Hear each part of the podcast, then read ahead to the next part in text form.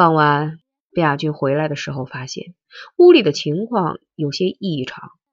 傅芳不在了，阮平金情绪低沉，何一躺在床上。傅芳，他回家去了。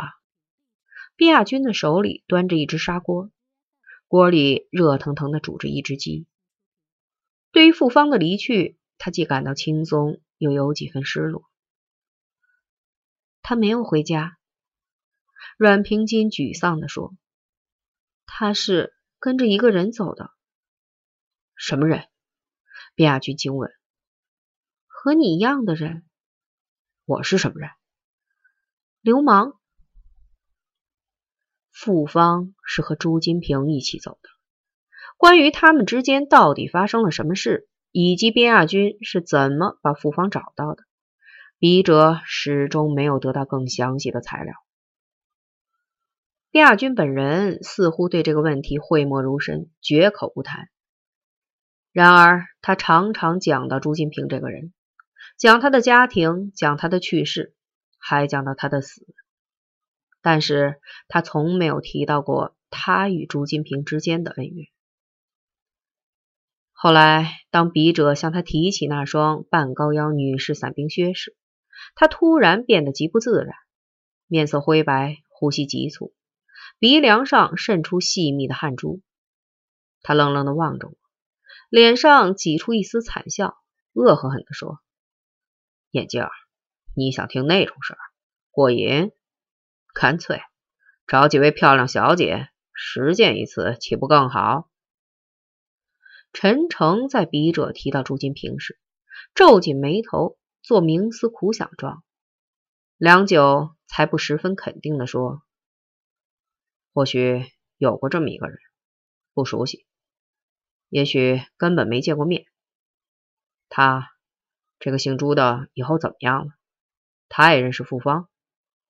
他反问笔者，神情平静自然，没有一丝造作。但是据朱金平当时的邻居说，那天晚上朱家出了事儿，两个男人和一个女人在屋里，后来就打起来了。邻居说，从来没有听见过那么吓人的叫声，尖利凄切，能深深的把人的心揪出来。朱家亮着灯，屋里有人，但门却从里面锁死了，推不开。敲门，没有人应声。再敲，朱金平在屋里骂开了大街：“操你妈！谁在外面敲房呢？滚！”与骂声应和的。是一个姑娘尖细的说话声和痴痴的笑声。亚军一脚踹烂了屋门。屋里，在那盏浑浊昏黄的电灯下面，是两张惊愕的脸，还有两条赤裸的扭缠在一起的身躯。最醒目的是那双漆黑锃亮的伞兵靴。傅芳穿上了这双鞋。他是谁？卞亚军阴沉的问。他的声音低的几乎听不见，一个字一个字的从牙缝里挤出来，带着丝丝冷气。朱金平怒视着边亚军不语。是谁？边亚军又问，声音提高了许多。是你的母亲。朱金平恶毒的说。再说一遍。已经说过了，是你的母亲。卞亚军一步抢到床前，抓住傅芳的头发，用力一抡，傅芳惨叫着滚到床下去了。这时，朱金平已经拔出了刀，刀尖儿顶在了卞亚军的小腹上。卞亚军又往前迈了一步，恶声恶气的说：“小子，你有种，给我一刀！”那天上午。陈诚回到家里以后想睡一觉，但怎么也睡不着。二妹和小妹不知为了什么事吵起架来，小妹尖着嗓子哭了。陈诚从屋里出来想吼他们一顿，但终于强忍住了。他给了小妹一块钱，把她哄住了。每一次对妹妹们厉声喊叫之后，他都后悔。他有预感，边亚军肯定不会顺利的走掉。他要出事儿。会出什么事儿呢？女人。陈诚隐隐感到，如果有什么意外，那么问题一定会出在女人身上。边亚军这个人怕女人，怕女人的眼泪。去年夏天，边亚军和一个女孩到三家店大山上的一个草窝棚里过夜。刚开始，女孩很主动，解开衣襟挑逗、浪笑、撒娇。当边亚军被惹得兴起，动手解她的裤带时，女孩突然哭了。她双手紧护着裤带，眼泪像水似的打湿了衣襟儿。边爷，求求你放过我！她哀求说。边亚军当时就住了手，把她放过了。后半夜，山上起了风，女孩偎进边亚军的怀里说：“我冷，抱紧我。”边亚军抱了，抱得紧紧的。但却再也没有了那个情绪。事后，女孩逢人就踩边亚军，都说边爷是条汉子，其实他连个刚出窝的雏都不如。和老娘在大山上过了一夜，憋得他火烧火燎的，愣是没敢动老娘一个手指头。那是大山上啊，方圆十里地都没个人影，他就是把我吃了，有谁知道啊？女孩强调说：“对这件事儿。”没人信，但陈诚相信是真的。边亚军能成气候，他想。后来，边亚军对陈诚说：“你要想读懂女人的心，必须先读懂她的眼泪。可是，女人的眼泪就是水，连一点咸味都没有，怎么读得懂呢？”陈诚笑，他说：“对，公狗想要读懂母狗。”就得闻母狗的尿，道行稍浅的会被母狗咬一口。亚军，你还得再修炼一番呀。从此，卞亚军不敢在陈诚面前谈女人，但是对于女人的眼泪，他也从此噤若寒蝉，诚惶诚恐，奉若神明。吃晚饭的时间，陈诚终于没有能克制住自己。向大妹发了一通火，也是为了一件小事：猪肝没有炒熟，盘子里汪出一层鲜红的血水。他夹了一块放进嘴里，突然一阵恶心，像是嚼死人肉，满嘴都是新裂的血腥气。他暴怒的把一盘炒猪肝都扣在了地上。后来，他生硬的向大妹道了歉，独自走出了家门。在街上毫无目的徘徊了一会儿，他来到边亚军匿居的小四合院外面。在这里，他遇见了赫尔根。在那一刻，朱金平犯了一个错误，不知是出于胆怯还是出于仇恨，他竟把刀子从边亚军的腹部移开，去刺他的脸。边亚军的下颌部被划开一道大口子，血淋淋的。但这一刀也就使朱金平丧失了最后的机会。一见了血，他的刀子就不知道该怎样使用。卞亚军左手挥出一拳，朱金平用刀子去招架，刀尖挂住了卞亚军的左臂，在那里又划出一道大血口子。但是卞亚军的右拳随即就向对方已暴露出来的宽大正面狠狠击去。第一拳打在朱金平的耳根子上，他的头重重的撞击在床帮子的棱角上，一股鲜血迸溅出来，肮脏的墙壁被甩上了一溜血点子。第二拳更加有力、准确、沉着，还是打在耳根子上。朱金平赤裸的肥壮结实的身躯无声的滚落到碎砖地面上，他挣扎着往上爬。随着每一声喘息，大团的血沫子打着泡从嘴角和鼻孔里喷出来。他竭力咬紧牙关，瞪着眼睛，眼里冒出仇恨和恶毒的诅咒。第三拳又打了过去，目标仍然是朱金平的左耳根子，半只耳朵被打得翻卷起来，耳朵眼里溅出了血，把边亚军的拳头都染红了。朱金平瘫倒在地上，不再挣动了。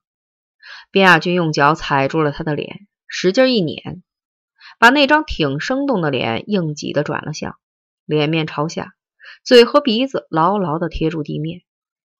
随后，边亚军抄起床头柜上的那只竹皮暖壶，打开了壶塞儿，一股热气从壶口飘散开来，那是满满一壶滚烫的开水。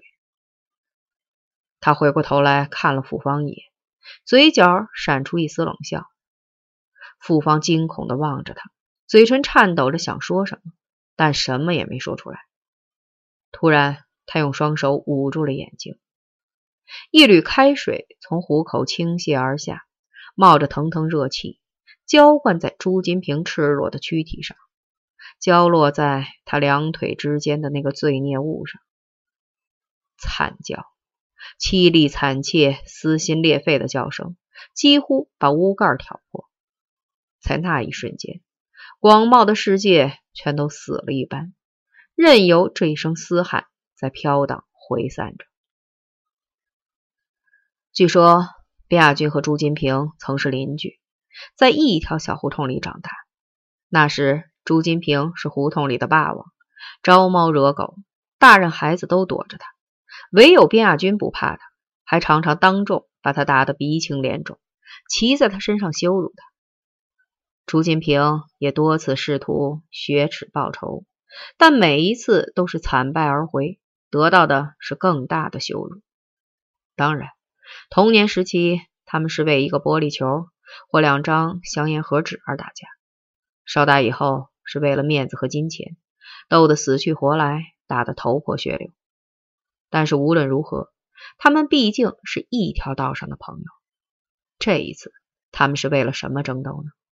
仅仅是为了一个漂亮的、体面人家的姑娘吗？不是，他们争夺的内容还包括了各自的道德、尊严和理想。那么，他们仍然能够不计前嫌，再度和解吗？边亚军后来多次表白说：“我这个人心粗性直，从不记仇。打完架就算出了气，朋友仍然是朋友。”说这番话时，他的语气非常诚恳。两只手不停地比划着，像是要从心窝子里掏出点什么来证明他的诚意。但是他的眼神东飘西荡，躲躲闪闪，让人感到他是言不由衷的。玩了半辈子的人，居然没有学会很好的撒谎。的确，比较起陈诚来，他的道行尚浅。或许这竟是他的可爱之处。赫尔根。瘦的只剩了一把骨头，窄窄的小脸上，两只眼睛显得贼大，亮晶晶的。麻杆般粗细的胳膊却紧紧握住一把利斧，斧刃明晃晃的。他见到陈诚时已经跑不掉了，被陈诚拽住脖子领子，拉进胡同里的阴影里。老二，你想死？陈诚用匕首挑着他的下颚，阴狠地瞪着他。赫尔根的头被顶在灰砖墙上，脸憋得紫红，他的手里仍紧握着利斧，但是他不敢反抗。陈诚不是大金刚，他真敢一刀杀了自己。说话是不是想死？我会成全你。陈诚的手稍一用力，刀尖儿已钻进皮肉，血水顺着刀柄一滴一滴的流在他的手上。赫尔根全身笔直的贴在墙上，他的眼睛低垂着，看着自己的血液往外流淌着，想说什么，但是什么也没说出来。后来他哭了。滚！陈诚收起匕首，狠狠地踢了赫尔根一脚。再让我在这里看到你，我就杀了你。赫尔根抹了一把眼泪，走了。临走时。他回过头来看了陈诚一眼，那双大眼睛还是亮晶晶的，在夜晚中闪着青光。望着赫尔根瘦弱的背影，陈诚突然对他产生了一丝怜悯。都是人，这个人却活得太艰辛、太困苦了。对于他来说，或许死了更好，自杀或是被人杀死，对他自己和别人。都是一种轻松和解脱。想到这里，陈诚突然想笑。动物中，也许只有人会自杀。赫尔根哪会自杀呢？他似乎已经不是人了。陈诚敲四合院的门，没有人应声。从门缝往里看，屋子里亮着灯，有人影的晃动。这个人是谁？阮平金还是复方？他在门前迟疑了一会儿，没有再敲门。不过，无论是两个女孩中的哪一个，他都想见见她们。她们是什么样的女孩子呢？突然，他本能的意识到一个巨大的危险正在向他袭来。他来不及做任何动作，只是下意识的矮了矮身子。这时，耳边一阵风声，一柄利斧擦着他的头皮，砍在院门的砖垛上。碎砖渣溅了陈诚一脸。一个瘦小的黑色人影顺着胡同飞一般的逃走。